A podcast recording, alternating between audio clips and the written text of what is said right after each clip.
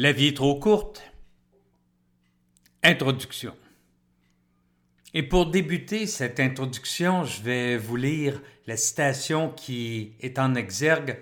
C'est une citation de Charles Aznavour. Il a écrit ça dans son livre Tant que battra mon cœur. Et ce qu'il dit, c'est La vie, c'est le miracle qui nous enveloppe à la naissance pour nous accompagner tout au long de notre existence et que nous savons peu remercier. Nous n'imaginons pas la chance qui nous est offerte quand on la reçoit. Il est vrai qu'on la reçoit peut-être trop jeune. Êtes-vous à l'endroit où vous aimeriez être en ce moment?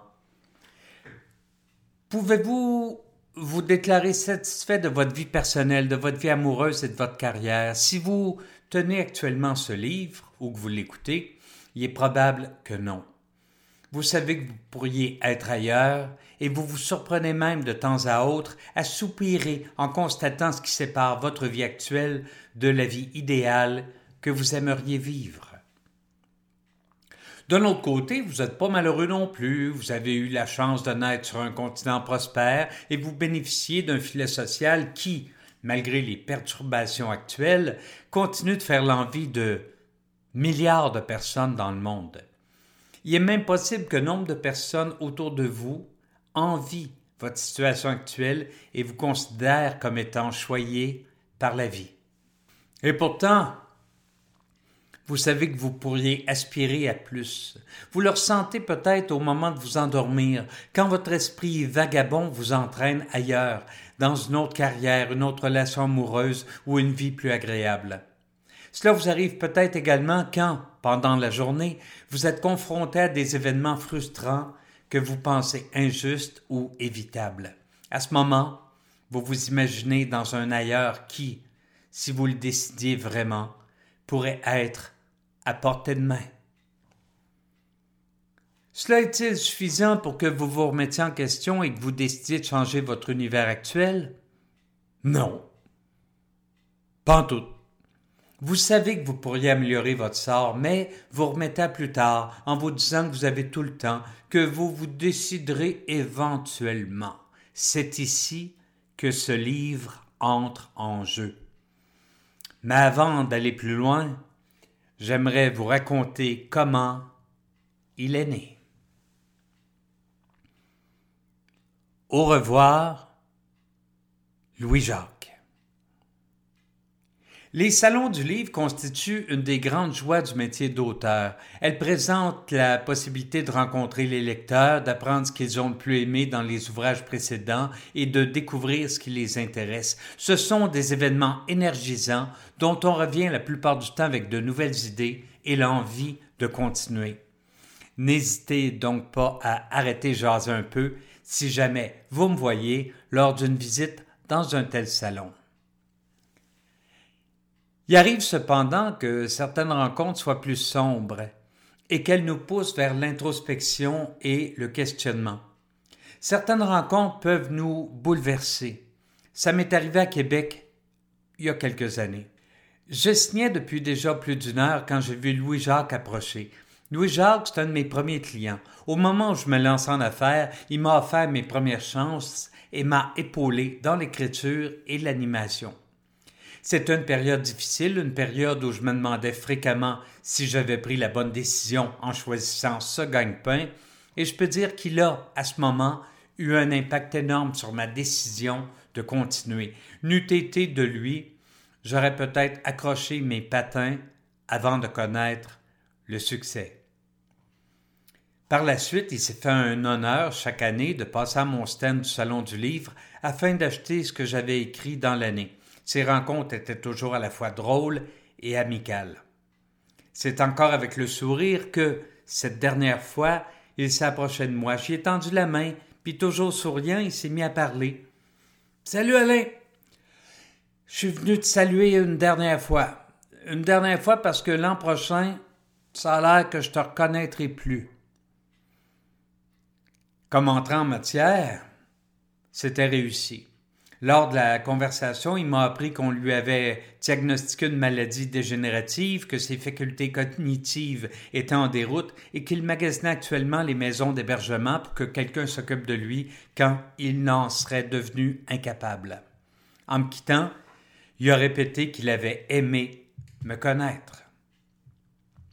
Cette conversation m'a bouleversé. Il lui restait encore de nombreuses années à vivre, mais il n'en serait même pas conscient. Le temps d'avoir des projets, de travailler à les réaliser était terminé pour lui. Il y avait encore pourtant tellement de choses à accomplir. J'arrive, chérie. Pendant des années, Béa et Étienne avaient trimé dur. Ça n'avait pas été facile pour Étienne de quitter un bon emploi pour se lancer en affaires. Mais ils l'avaient fait ensemble et n'avaient pas compté les heures afin de transformer le projet en réussite. Au fil des mois et des années, les efforts avaient fini par porter fruit et ils pensaient maintenant à profiter un peu de la vie. Pour la première fois en cinq ans, ils s'offraient cette année de vacances. Le projet, une croisière en Méditerranée, ce sont les parents de Béa qui garderaient les deux enfants. En quittant l'agence de voyage, Étienne avait texté un court message. Plus question de changer d'idée, j'ai les billets.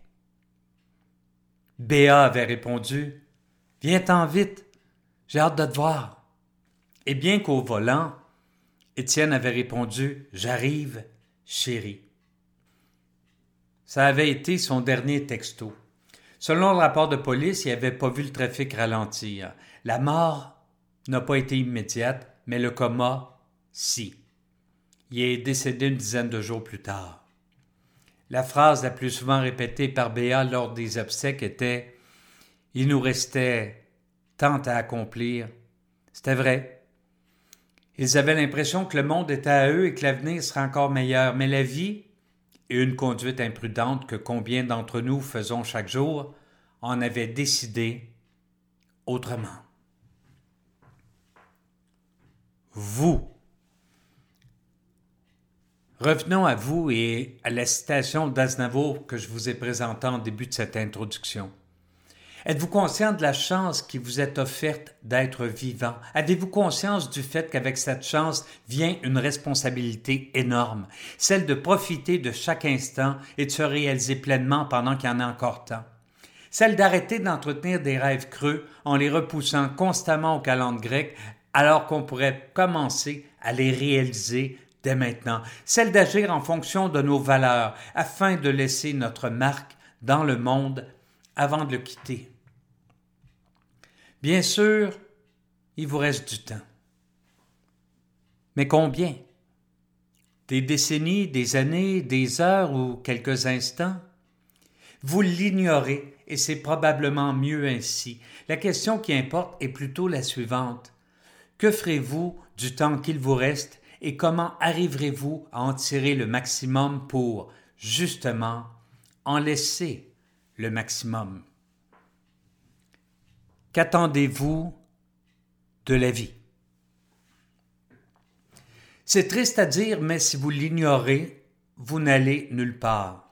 Vous pensez peut-être que si vous n'attendez rien, vous serez jamais déçu et que c'est la voie du bonheur. C'est plutôt la recette qui vous amènera à éprouver des regrets quand vous réaliserez que le temps vous manque et qu'il est trop tard.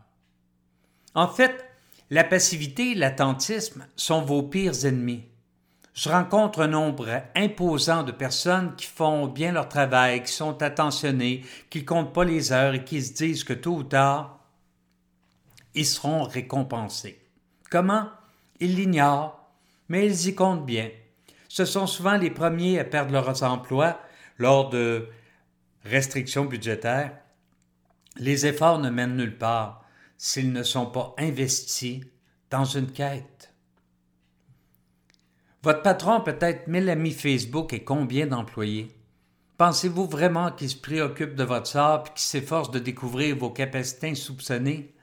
Il n'y en a pas le temps et si vous ne vous mettez pas en valeur, vous vous condamnez à l'immobilisme dans cette organisation. Il en va de même de ceux qui, en couple, se contentent de ne pas faire de vagues au lieu de continuer à conquérir l'être aimé. Vous souhaitez que l'autre continue à tenir à vous? Faites en sorte que ça se réalise. Séduisez au quotidien. Ce livre vous présentera une série de chapitres dont les titres commenceront tous par les mots La vie trop courte pour. Vous pouvez les lire dans l'ordre ou dans le désordre, c'est pas c'est pas grave. Ce qui importe, c'est que vous les lisiez vraiment en vous questionnant, pas juste pour passer le temps. Après chaque lecture, demandez-vous en quoi le sujet abordé vous regarde. Explorez votre passé récent et ne vous contentez pas de penser aux gens autour de vous qui auraient avantage à bien étudier ce que vous venez de lire. Oubliez les autres. Pensez à vous et offrez-vous du temps afin de découvrir quels comportements vous devriez adopter et lesquels devraient être mis au rencard. C'est votre vie. Et elle est bien trop courte pour que vous la gaspilliez en vous imaginant que vous aurez tout le temps, une fois bien décidé, pour réaliser tout ce dont vous rêvez en ce moment.